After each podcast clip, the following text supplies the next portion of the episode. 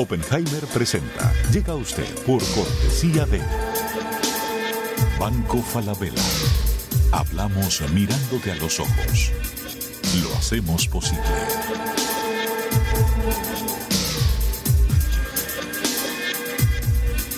Fundación UADE, una gran universidad. Arcos Dorados. Algunos no creen en los jóvenes. Arcos Dorados sí. De hecho, dejamos en sus manos lo más importante, nuestros clientes. Ingresa en lacaja.com.ar, asegura tu auto y llévate un 30% de descuento por medio año. La caja, así de simple.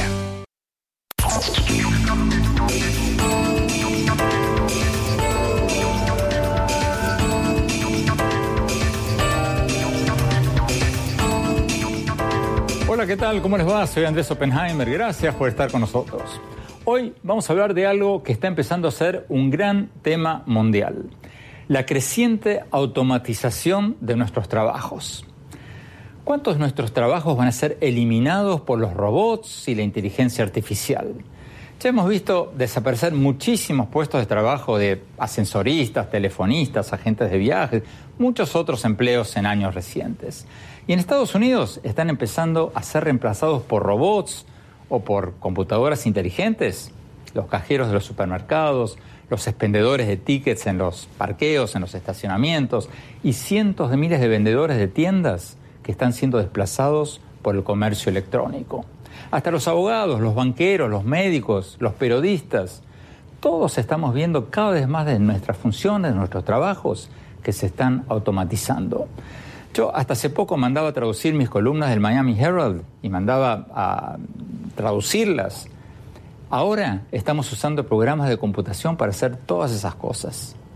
Según un estudio de la Universidad de Oxford, el 47% de todos los empleos en Estados Unidos, escucharon bien, casi la mitad, el 47% de los empleos corren el riesgo de desaparecer no en los próximos 50, 60, 100 años, en los próximos 10 años.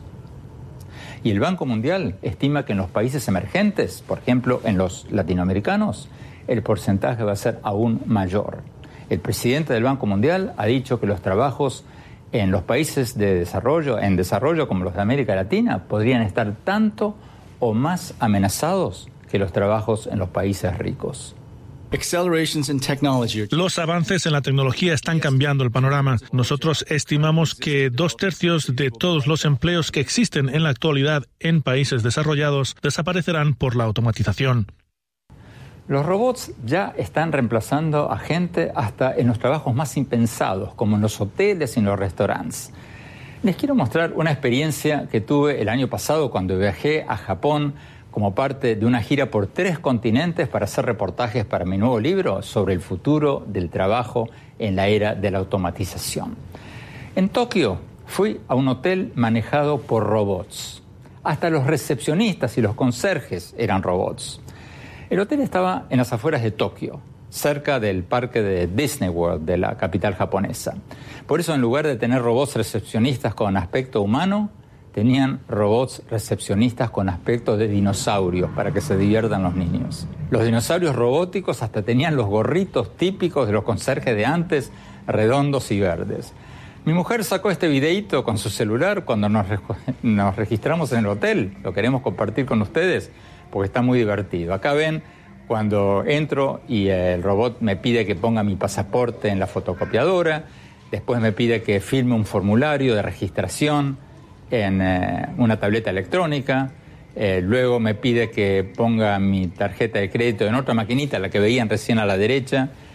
Todo eso duró unos pocos minutos. Después tuve una interacción muy divertida que cuento en mi, libro, porque le pregunté al robot cómo se llamaba y ahí se, se, desesperó, no sabía qué responderme, empezó a hacer movimientos. Después me enteré que recién lo habían estrenado hacía dos semanas y todavía no lo habían programado para responder a preguntas fuera de rutina.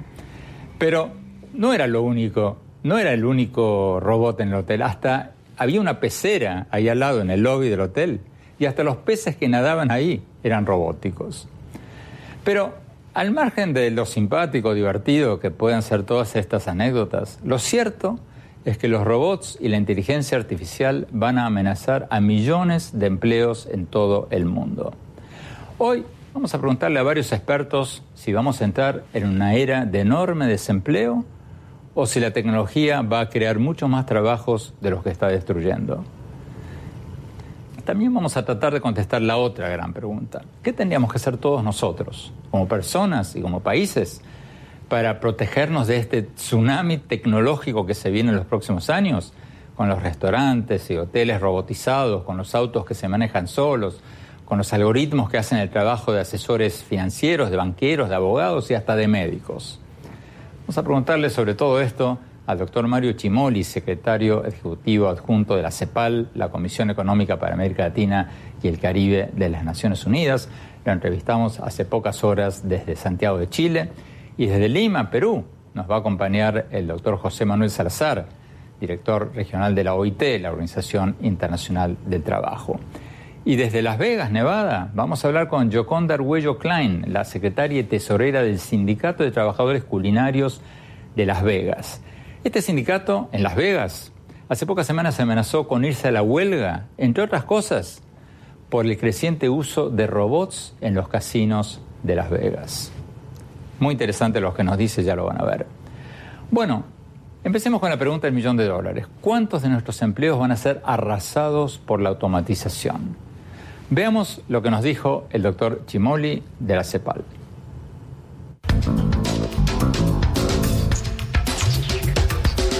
Doctor Mario Chimoli, muchas gracias por estar con nosotros. Doctor Chimoli, ¿hasta qué punto debería preocuparnos el que los robots y la inteligencia artificial eliminen algunos trabajos? ¿Esto va a ser una cosa anecdótica o un problema serio en todo el mundo? No va a ser, es un problema serio en todo el mundo y todos los países lo están enfrentando. O sea, los procesos de automatización, no solo automatización, sino también la introducción de inteligencia artificial, que quiere decir manejo de datos, esto ya se está dando, está afectando el empleo.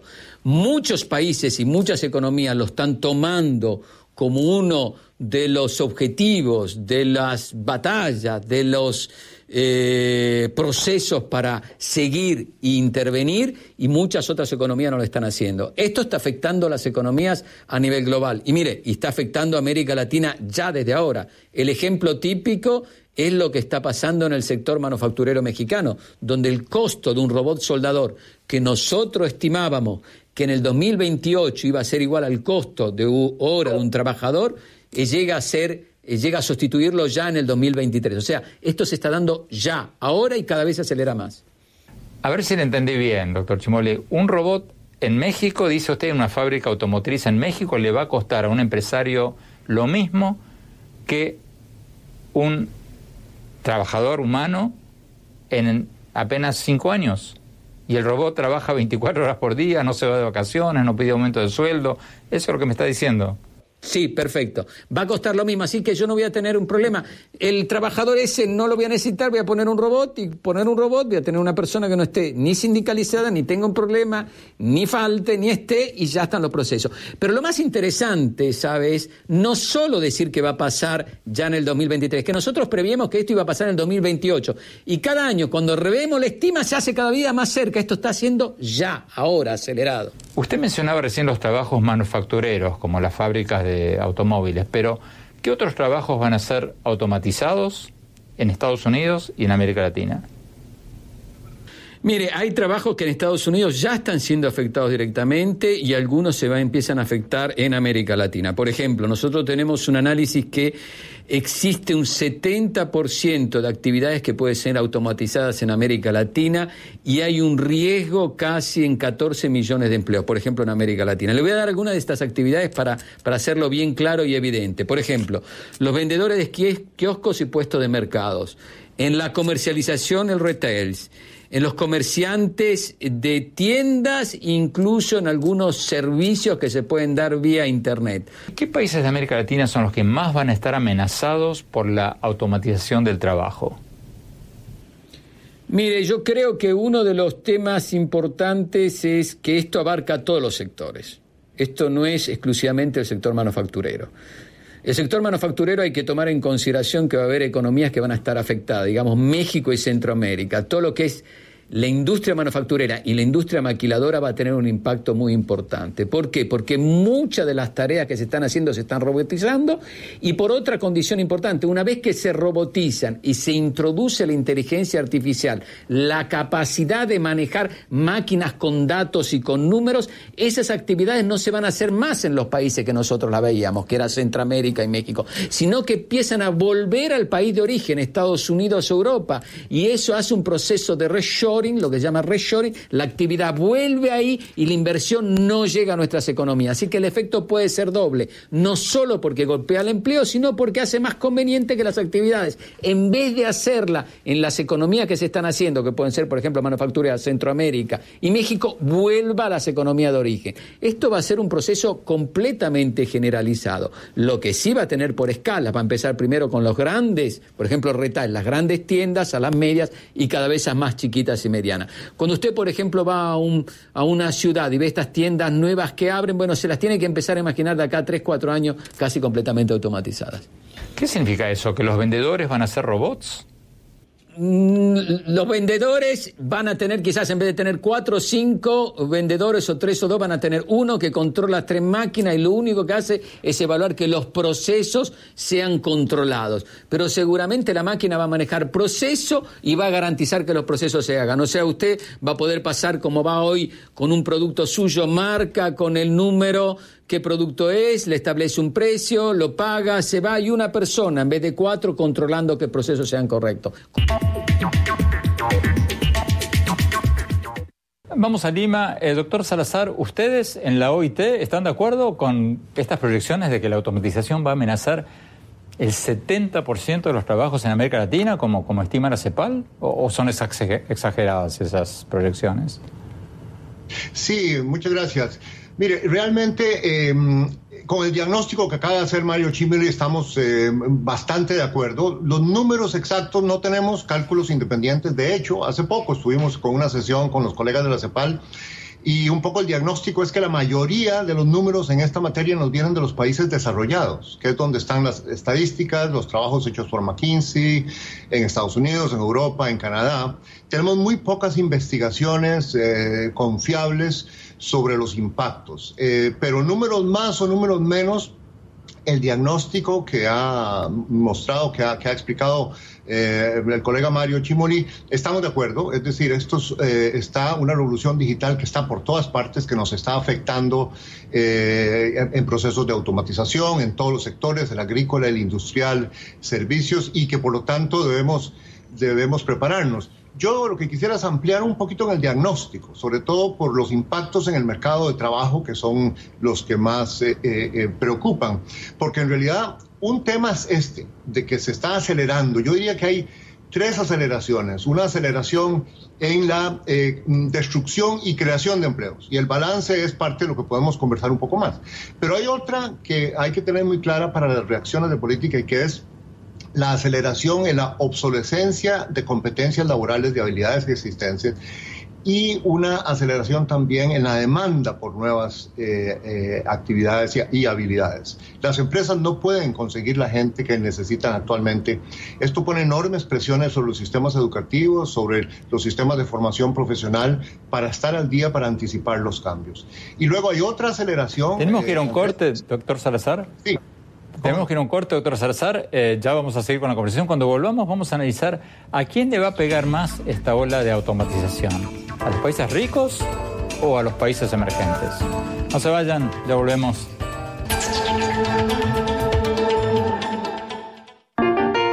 Sueña con ser el papá que tiene las herramientas para hacerlo todo.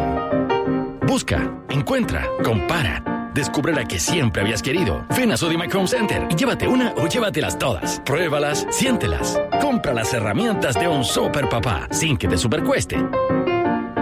Y haz tus super proyectos. Encuentra más, ahorra más. Ven y haz más. Sodimac Home Center. Sueña, lo hacemos posible.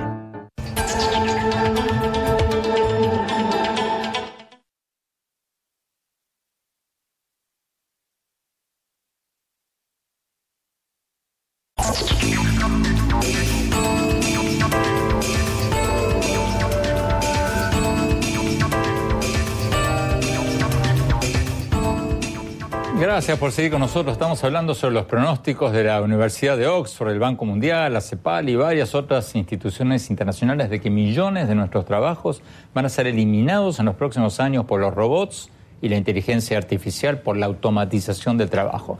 No estoy hablando dentro de 20 años, estoy hablando de tan pronto como en 5 o 10 años. Siguiendo eh, con la entrevista con el doctor Chimoli, veamos lo que nos dijo eh, cuando pasamos al tema de a quién le va a afectar más todo esto. Veamos.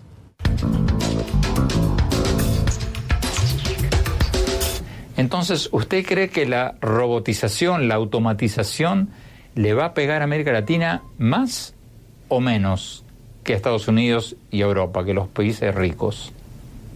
Lo que me preocupa es que a América Latina le puede pegar más y mal. ¿Por qué? Porque los demás países están haciendo la tarea y nosotros no estamos haciendo la tarea que tendríamos que hacer sobre esto. Este tema, por ejemplo, cuando usted discute o discutimos de los nuevos sistemas de la fiscalidad, del gasto público, del welfare, de cómo introducir nuevos impuestos. O sea, uno puede razonar a la nueva fiscalidad del futuro sin entender cómo van a ser los procesos automatizados qué va a pasar con la generación de valor, cómo se va a dar el valor, cómo se va a construir un mercado. Yo creo que la región tendría que entrar en este tema para entender los escenarios que vienen al futuro. Puede afectar mal a la región porque la región tiene una estructura productiva que se diversificó poco, que gasta poco en tecnología y que absorbe poca tecnología y automatización. Esto no quiere decir que no haya puntas estrellas en, América Latina.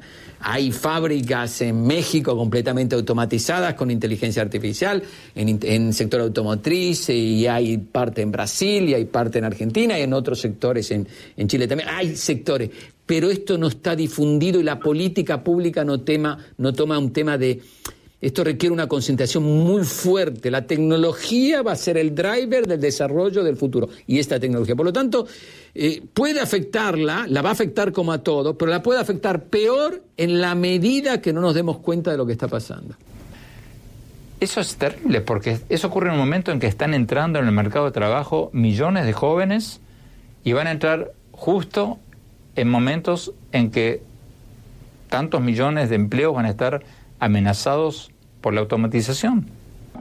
Mire, usted creo que hizo, este, este, punto es extremadamente importante. Nosotros hicimos un estudio reciente que está en este, publicado en este libro, Datos, Algoritmos y Políticas, y hacemos un análisis un capítulo sobre las mansiones y funciones, y nos damos cuenta que en América Latina, por ejemplo, hay cursos para robotización, inteligencia artificial, manejo de datos, digitalización, control de procesos productivos. Hay facultades de ingeniería en distintos países de la región que lo están implementando. Diría Brasil, diría en parte Chile, diría Argentina, diría México. Hay centros que se están preocupando. Pero ¿sabe lo que falta?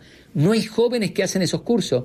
Es difícil encontrar los jóvenes que participan en ese curso. Uno se hace la pregunta, si los cursos están, ¿por qué los jóvenes no participan? ¿Y qué estamos haciendo mal para que los jóvenes no participen en esos cursos y sean parte de este proceso? Pareciera que la formación a nivel regional está mucho más dedicada a otras actividades. Eso sí que preocupa a nivel regional por la política pública del empleo. Ese es uno de los temas que hay que tomar muy seriamente. La política de formación, la política tecnológica, la política de impacto de estas tecnologías tendría que ser un aspecto fundamental. Pero lo que llama la atención es por qué hay poca demanda. Ese es uno de los temas que creo que se requiere una política pública que acelere la necesidad de incentivar la demanda de esos tipos de cursos. ¿Por qué hay poca demanda? ¿Porque nadie está hablando sobre el tema? ¿Porque no hay conciencia? Yo creo que muchas veces no hay conciencia. Esto cuesta decirlo, pero usted sabe muy bien, hay que decirle esta cosa. Creo que del punto, del punto de vista de la política pública pareciera que no nos damos cuenta la revolución que hay atrás de todo esto. O sea, estas, estas nuevas tecnologías van a afectar el número de empleo, las tareas y las funciones cómo se van a controlar, cómo se van a desarrollar, la formación, el manejo de datos, hasta la fiscalidad, porque usted se imagina que uno de los debates fundamentales que tiene sobre esta tecnología, cómo va a introducir una nueva fiscalidad para poder pagar impuestos, para tener políticas públicas, para que tener UEFA. Nadie se da cuenta lo, lo revolucionario que es lo que viene y no le dan poca importancia en la política pública. Lo importante es tomar esto como algo de frentón. Esto es algo que requiere políticas públicas agresivas, importantes, porque si no nos vamos a encontrar con una situación productiva y tecnológica a nivel regional y otra vez un ciclo de años aislado de los procesos productivos nuevos.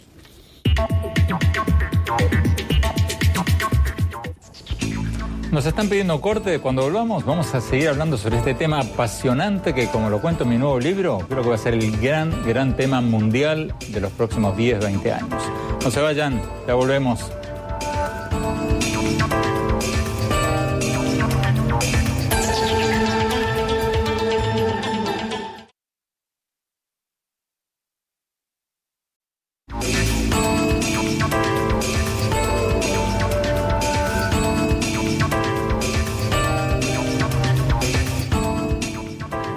Gracias por seguir con nosotros. Estamos hablando sobre los pronósticos de varias instituciones internacionales de que millones de trabajos, de nuestros trabajos, van a ser eliminados en los próximos años por los robots y la inteligencia artificial. Y no estamos hablando de dentro de 50 años, estamos hablando de tan pronto como en 5 o 10 años. Sigamos viendo la entrevista que le hicimos hace pocas horas al doctor Mario Chimoli, experto de la CEPAL. Veamos.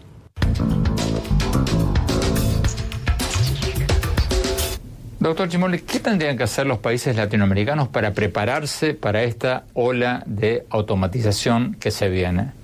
Primero, tener política de incentivos, como tienen las políticas muchos los países a nivel global. O sea, si uno va a Estados Unidos, va a Europa, China, todos los países tienen políticas orientadas a incentivar la introducción de estos procesos, no a pararlos, a incentivarlo, pero a incentivarlo con la mayor participación productiva del sector productivo. ¿Pero qué significa eso? ¿Incentivar qué cosa? Bueno, que una empresa, pyme, que quiere introducir una nueva máquina, que tenga control numérico y digitalización y maneje datos, esté conectada a una red de calidad, esa empresa pueda tener un incentivo estatal a poder cambiar la vieja máquina por nueva y tenga un proceso que le permita no tener costos muy altos en la introducción de esa máquina. Amortizan hasta el 70, 80, 90% de un bien capital. Quiere decir que si el bien capital cuesta 100 mil dólares, hay una contribución a hacer ese costo en muchos años, así el costo la empresa no lo sufre y se moderniza rápidamente. Tipo de esas políticas la tienen todos los países y la tiene realmente muy fuerte, porque en la medida que no incentivo eso a nivel de empresa, las empresas después se van a encontrar fuera del mercado completamente.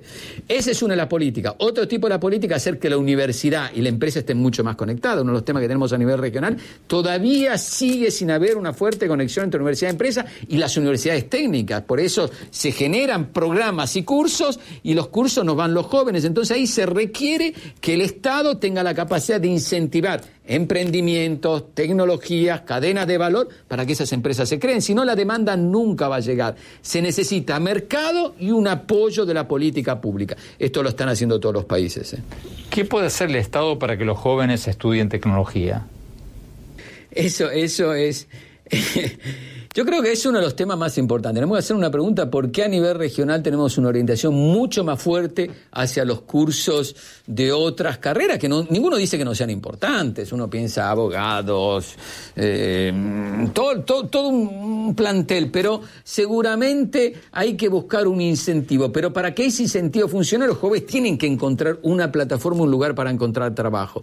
En ese sentido, porque los jóvenes no van tampoco porque no hay demanda. Entonces, ¿cómo se genera la demanda? Bueno, en eso hay que dar mucha posibilidad que los nuevos jóvenes puedan crear empresas, puedan crear eh, nuevas tecnologías, puedan conectarse en lo digital, tengan un incentivo para poder construir acervos tecnológicos adecuados a las nuevas generaciones. Ese tipo de cosas requiere repensar a la política completamente. Eh, uno se imagina a que las universidades tecnológicas puedan construir eh, capitales semilla, puedan dar lugar a mayores eh, redes tecnológicas, o sea, todo un trabajo que se requiere a nivel de la demanda y de la construcción del sector productivo. El temor, ¿sabe qué es? Es que si uno no se da cuenta que eso está pasando, está acelerando, nos vamos a quedar con la misma estructura productiva vieja. Y eso puede llegar así que, usted lo sabe muy bien, que si no hay tecnología, no hay productividad, no tenemos mejores empleos, antes o después va a ser imposible sostener un mayor proceso de crecimiento, una mayor igualdad en la sociedad.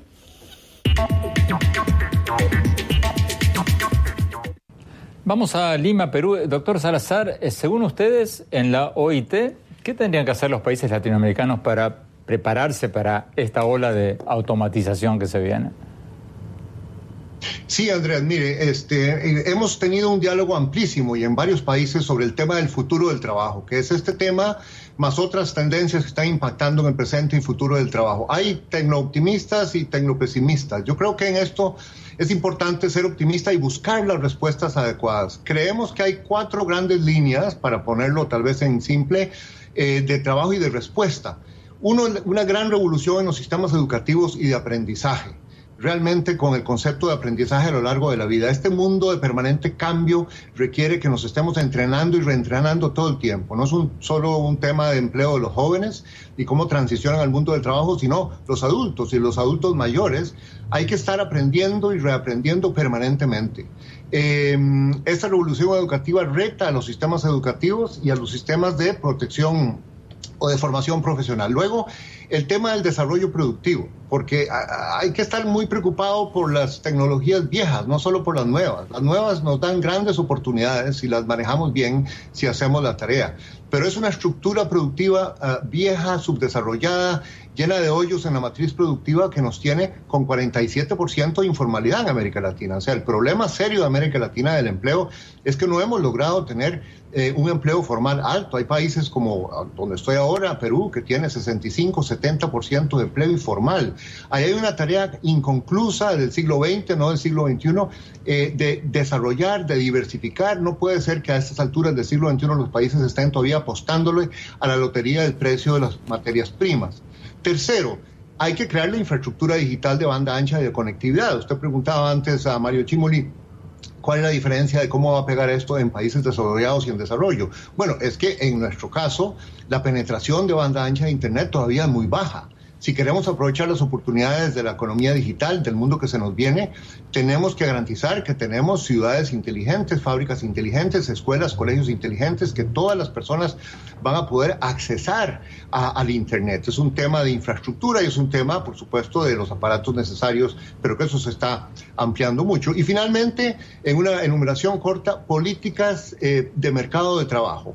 Eh, esto va a producir gran cantidad de transiciones, transiciones muy complejas, porque el mundo del trabajo se está digitalizando, se está descarbonizando, desintermediando, eh, automatizando, robotizando. Todo esto está pegándole simultáneamente de manera que tenemos un mundo del trabajo donde las instituciones hay que cambiar regulaciones para ajustarlas a los nuevos modelos de contratación, a los nuevos modelos de negocios, para ampliar la protección social a los trabajadores independientes y a tiempo parcial, etcétera, etcétera que están surgiendo. De manera que en una eh, visión integral para construir este eh, mundo eh, o futuro del trabajo mejor, para estar a la altura de los retos de estos impactos tecnológicos, hay que hacer por lo menos estas grandes cuatro tareas.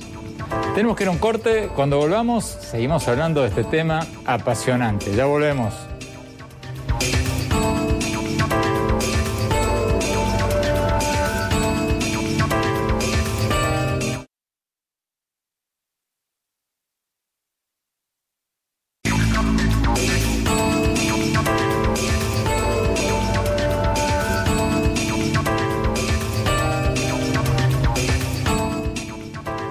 Gracias por seguir con nosotros. Hace pocas semanas los trabajadores del sindicato culinario de los hoteles y casinos de Las Vegas amenazaron con irse a la huelga, entre otras cosas por el creciente uso de robots en los hoteles de ahí de Las Vegas. Los hoteles están empezando a usar robots como recepcionistas, conserjes y hasta camareros para llevar el desayuno a las habitaciones.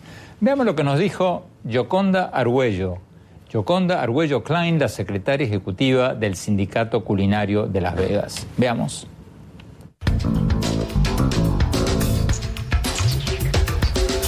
Yoconda Arguello, muchas gracias por estar con nosotros. Hace pocas semanas, los trabajadores sindicalizados de los hoteles de Las Vegas amenazaron con irse a la huelga, entre otras cosas, por temores a que muchos de ustedes, muchos trabajadores hoteleros, sean reemplazados o estén siendo reemplazados por robots. ¿Qué robots están usando los hoteles de Las Vegas? Ah, sabemos de que en, en los hoteles tienen un concierge que el concierge es una máquina robótica y que el huésped o el cliente le puede hacer preguntas a esa máquina de dónde, qué restaurante, a dónde se puede comer tal tipo de comida y le puede dar la, la respuesta a la máquina robótica o le puede preguntar por cualquier pregunta que necesite el cliente o el huésped. Esas máquinas ya existen aquí sabemos también que hay máquinas que si tú necesitas, digamos, ordenar dos botellas de agua de o ordenar dos, botellas de jugo, que haces una llamada y que pueden decirle a la máquina que lleve dos botellas de jugo y ya cuando está la máquina enfrente de tu cuarto, a llamar al guest y decirle al guest ya sus botellas de jugo las tiene su máquina robótica afuera. ¿Qué máquinas se están empezando a usar? que hay máquinas que se hacen ensaladas. O sea, que hacen ensaladas que pueden hacer mitear la ensalada. Entonces, y otras máquinas también que pueden servir el ice cream sin que ninguna persona esté ahí. ¿Cuál es la postura de su sindicato ante el hecho de que los hoteles estén empezando a usar robots para hacer muchos trabajos que ahora hacen trabajadores humanos? ¿Ustedes se oponen al uso de los robots? Ah, nosotros no podemos decir no, que la tecnología entre. Lo que sí tenemos un lenguaje que negociamos en esta, en esta, en este periodo de negociaciones que hicimos para conseguir nuestro contrato de que se protege el trabajo. Primero que nada, que tienen que hablar al sindicato, que tienen que notificar al sindicato, que tienen que trabajar con el sindicato ah, para que, digamos, a cualquier posición de trabajo que vaya a ser reemplazado a alguien, que no sea reemplazado así nomás, sino que ah, le den una oportunidad al trabajador de coger un entrenamiento. O sea, ustedes no se están oponiendo a la introducción de robots. No, no nos oponemos, lo que sí es que tenemos un lenguaje que protegemos nuestros trabajos, que esa tecnología no venga a reemplazar a ese trabajador, que el trabajador tenga la oportunidad de tomar una decisión si quiere el entrenamiento o si no quiere el entrenamiento. Interesante lo que nos dijo la secretaria del Sindicato Culinario de Las Vegas. O sea, en lugar de amenazar con una huelga contra los robots. En lugar de oponerse a los robots, el sindicato amenazó con irse a la huelga si las empresas no le daban reentrenamiento a los trabajadores desplazados por los robots. Al parecer, lo lograron. Sigamos con la entrevista eh, con el doctor Chimoli de la CEPAL sobre todo este tema. Veamos.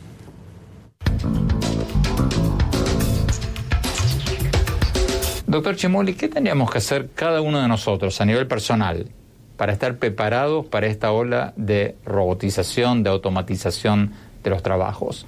¿Cómo hacer para mantenernos arriba de la ola y, no ahogarnos en esta ola de automatización?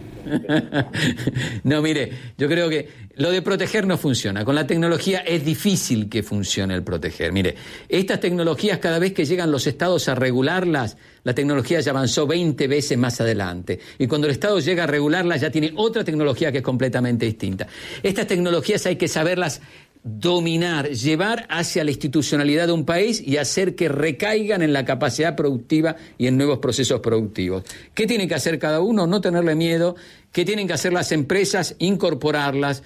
¿Qué tienen que hacer las empresas? Saber que ahora el trabajo de una empresa sola, con sí mismo, no alcanza. Tiene que construir redes de empresas y redes de actores. Y personalmente nosotros tenemos que incentivar esto. Tiene que incentivarlo con los hijos, con el entorno, con las empresas y con la política pública. Estas tecnologías vienen para quedarse. Es evidente que estas tecnologías van a necesitar también una regulación en lo ético-moral. Van a necesitar una regulación. Pero yo creo que ese es un debate que se puede hacer mucho mejor conociéndola mucho mejor las tecnologías. Por lo tanto, hay que subirla a la hora, hay que saberla navegar y nuestros países tienen que aprovechar esa ola nueva. No tienen que esperar. Se necesita agresividad en la política tecnológica. Solo una política tecnológica que sea agresiva y fuerte va a permitir subirnos a la próxima ola. Si no América Latina en eso, van a quedar algunas élites, algunos grupos, pero no se va a difundir a nivel de sociedad. Pero permítame jugar un poco al abogado del diablo. Cuando le cuento a mis amigos que en Japón fui a un hotel donde los recepcionistas eran robots y a restaurantes donde los camareros eran robots, fui a fábricas automotrices donde hay más robots que trabajadores humanos, muchos amigos latinoamericanos me dicen que, bueno, en América Latina eso no va a pasar porque los sindicatos no lo van a permitir. ¿Qué responde usted a ese argumento? A ver, eh, eh, eh, esto ha pasado en países donde los sindicatos son todavía más fuertes que en Argentina. Me imagino Italia, me imagino Francia, me imagino Alemania. A un cierto momento los sindicatos son, tienen que participar este proceso, no pueden ser la traba. Es una lectura del cambio tecnológico. A la onda hay que subirse, hay que estar y hay que cabalgarla. Y hay que cabalgarla sabiéndola regular. Yo pienso que los ejemplos que tenemos de otras economías, y Japón mismo, Japón mismo, eh, los sindicatos y los grupos sociales están dentro de los procesos productivos. Hay un plan interesantísimo en Italia de la CGL, del sindicato metalmecánico, a favor de la automatización, pero gestionándola con los sectores industriales. O sea, el proceso va a ser parte misma. Eso, bloquear eso puede solo llevar a, encontrarse en una situación en el futuro más compleja. Mire, uno, el tema de las pequeñas y medianas empresas, por ejemplo. Una de las políticas importantes es cómo un país, una región como la nuestra, que tiene el 80% de empleo en pequeña y mediana empresa con baja productividad, uno puede pensar que va a poder tener una economía que crezca, que va a tener una economía que distribuya bien, si no hace que todas esas pymes no absorban lo digital, no hagan de lo digital una fuente de productividad y de aceleración de los procesos productivos. Obvio que va a tener que ser así. De lo contrario, vas a encontrar una marginalización de los sectores productivos de la población. Entonces, políticas públicas que vayan hacia lo digital tendrían que ser parte de la tarea misma del sindicato.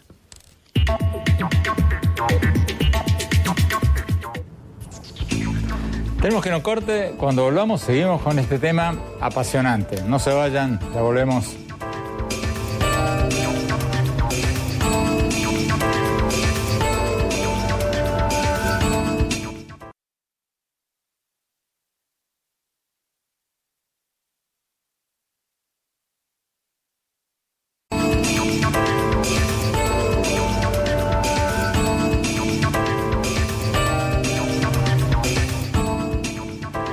Gracias por seguir con nosotros. Estamos hablando sobre los pronósticos de que millones de nuestros trabajos van a ser eliminados en los próximos años por los robots y la automatización.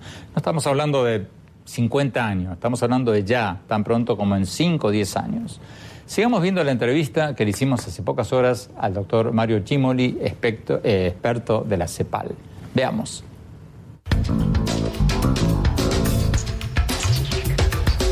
Si las presiones políticas de los taxistas, por ejemplo, no permitieron entrar a Uber en muchos países, ¿qué le hace pensar que va a ser diferente con la automatización de otros empleos?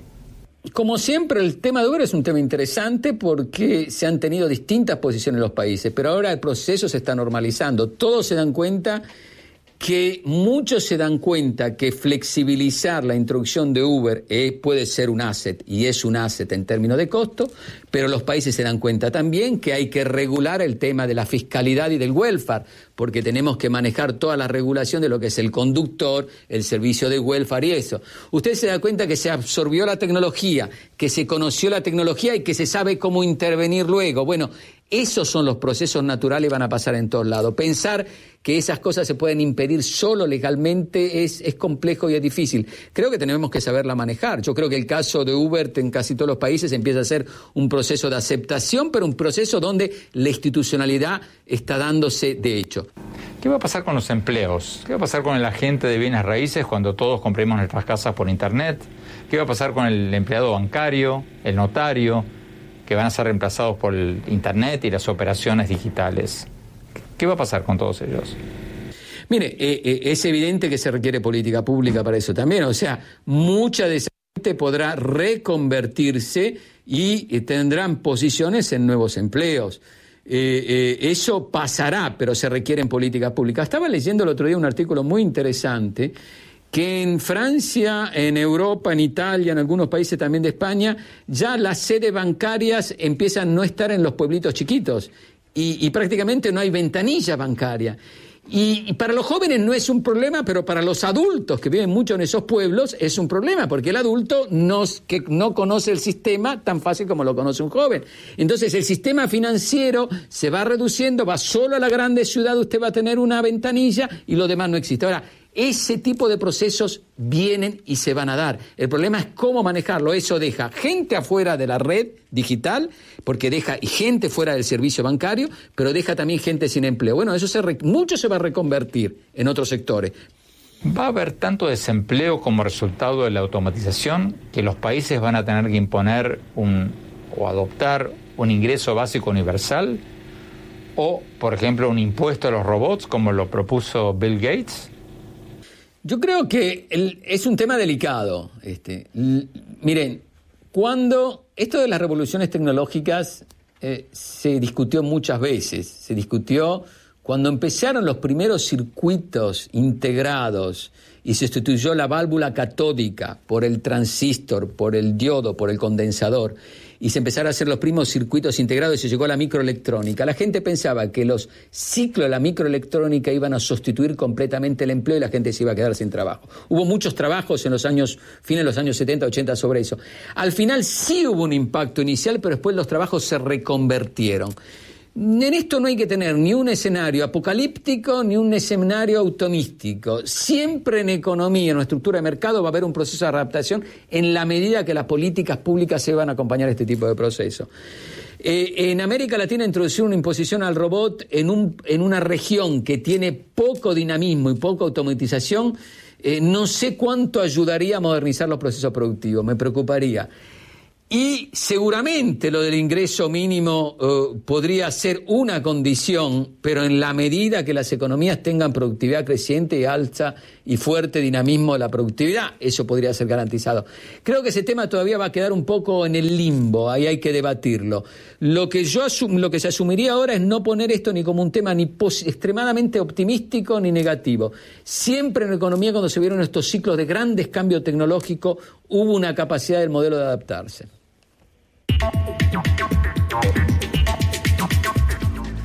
Se nos acabó el tiempo, tenemos que ir a un corte. Cuando volvamos, mis conclusiones sobre este tema. Ya volvemos, no se vayan.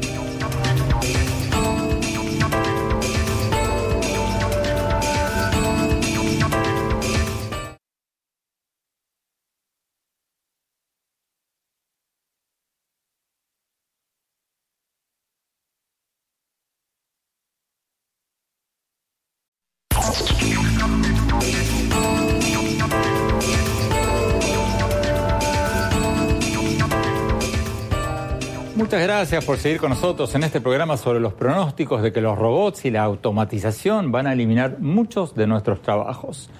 Como les comentaba al principio del programa, un estudio de la Universidad de Oxford pronosticó hace ya cinco años que el 47% de los empleos en Estados Unidos, escucharon bien, el 40, casi la mitad de los empleos en Estados Unidos corren el riesgo de ser automatizados en los próximos 10 años.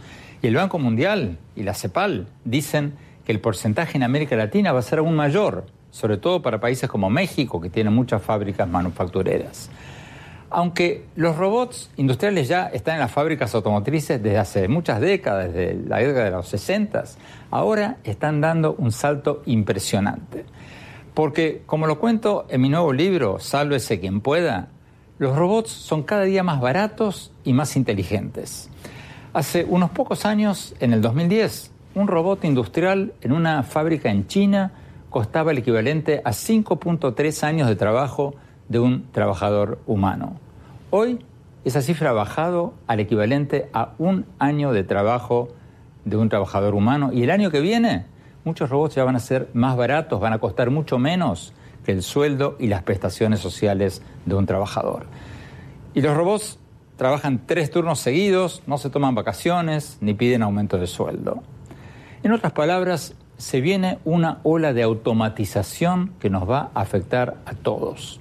No solo a los trabajadores en las fábricas, sino también a los profesionales, a los médicos, a los abogados, a los contadores, a los periodistas, a los vendedores de las tiendas, a los camareros de los restaurantes, como vimos en el programa de hoy, a los trabajadores de los hoteles, como les conté hoy que vi en Japón. Todo eso va a cambiar radicalmente en los próximos años. Creo que este tema, el impacto de la tecnología sobre nuestros empleos, va a ser el gran tema mundial de los próximos 10 años.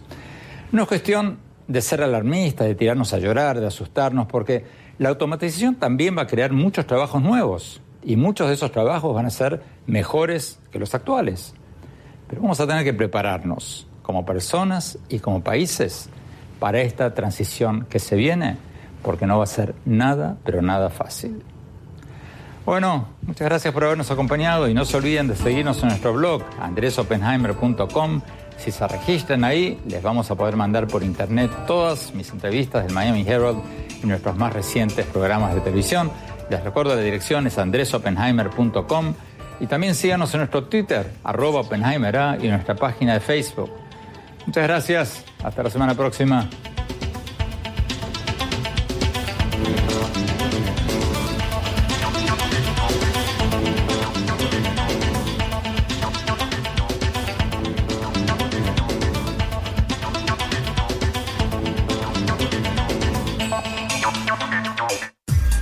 Oppenheimer presenta. Llega a usted por cortesía de Banco Falabella. Hablamos mirándote a los ojos. Lo hacemos posible.